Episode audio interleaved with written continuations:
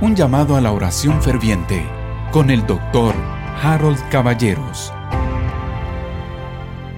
Amados hermanos, muy buenos días. Hoy es lunes 28 de septiembre, les doy la bienvenida a una nueva semana, que por cierto es la última semana del mes de septiembre. Estamos en nuestro programa llamado a la oración ferviente.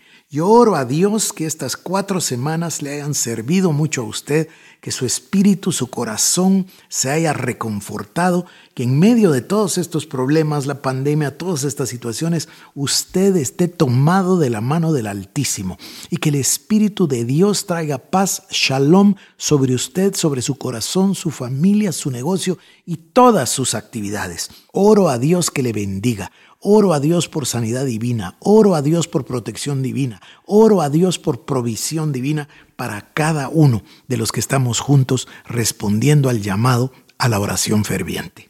Bueno, eh, recuerde que estamos finalizando el mes y yo quiero sus comentarios para ver si terminamos el miércoles 30 o si seguimos hasta el final del año. Usted me cuenta.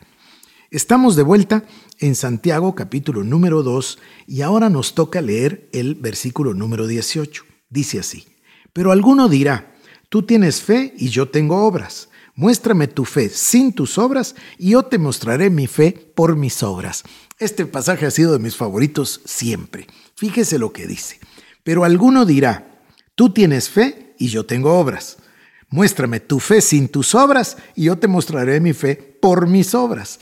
En otras palabras, es un juego de palabras, el sistema que yo le dije, ¿no? una diatriba, es una especie de diálogo eh, con un personaje imaginario que hace Santiago. Entonces dice, alguno va a decir, tú tienes fe, pero yo tengo obras. El caso es que tú me muestres tu fe sin obras, no me la puedes mostrar porque es invisible. En cambio, yo te voy a mostrar mi fe por mis obras. Aunque yo no estaba diciendo que tengo fe, cuando tengo los resultados y tengo las evidencias y tengo las obras y tengo los frutos, es evidente que tengo la fe adentro de mi corazón. Por eso le decía que la fe es interna y los frutos son externos. Por eso le decía que es como el viento. No podemos ver el viento, pero sí notamos o podemos ver sus consecuencias. Entonces, eso es lo que está diciendo el pasaje. Alguien dice que tiene fe, pero no tiene obras, entonces no lo puede demostrar.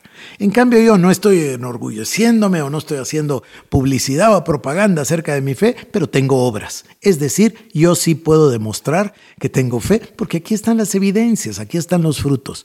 La palabra obras nos puede engañar y nos puede llevar a estar dudando si la salvación es por fe o por obras. Yo no le haría caso a eso. Yo cambiaría la palabra obras por frutos para que sea más fácil de entender, porque esto no está hablando de la salvación eterna, esto le está hablando como bien leímos en el verso 14, a la familia de Dios, dice, hermanos míos. Entonces le está hablando a creyentes.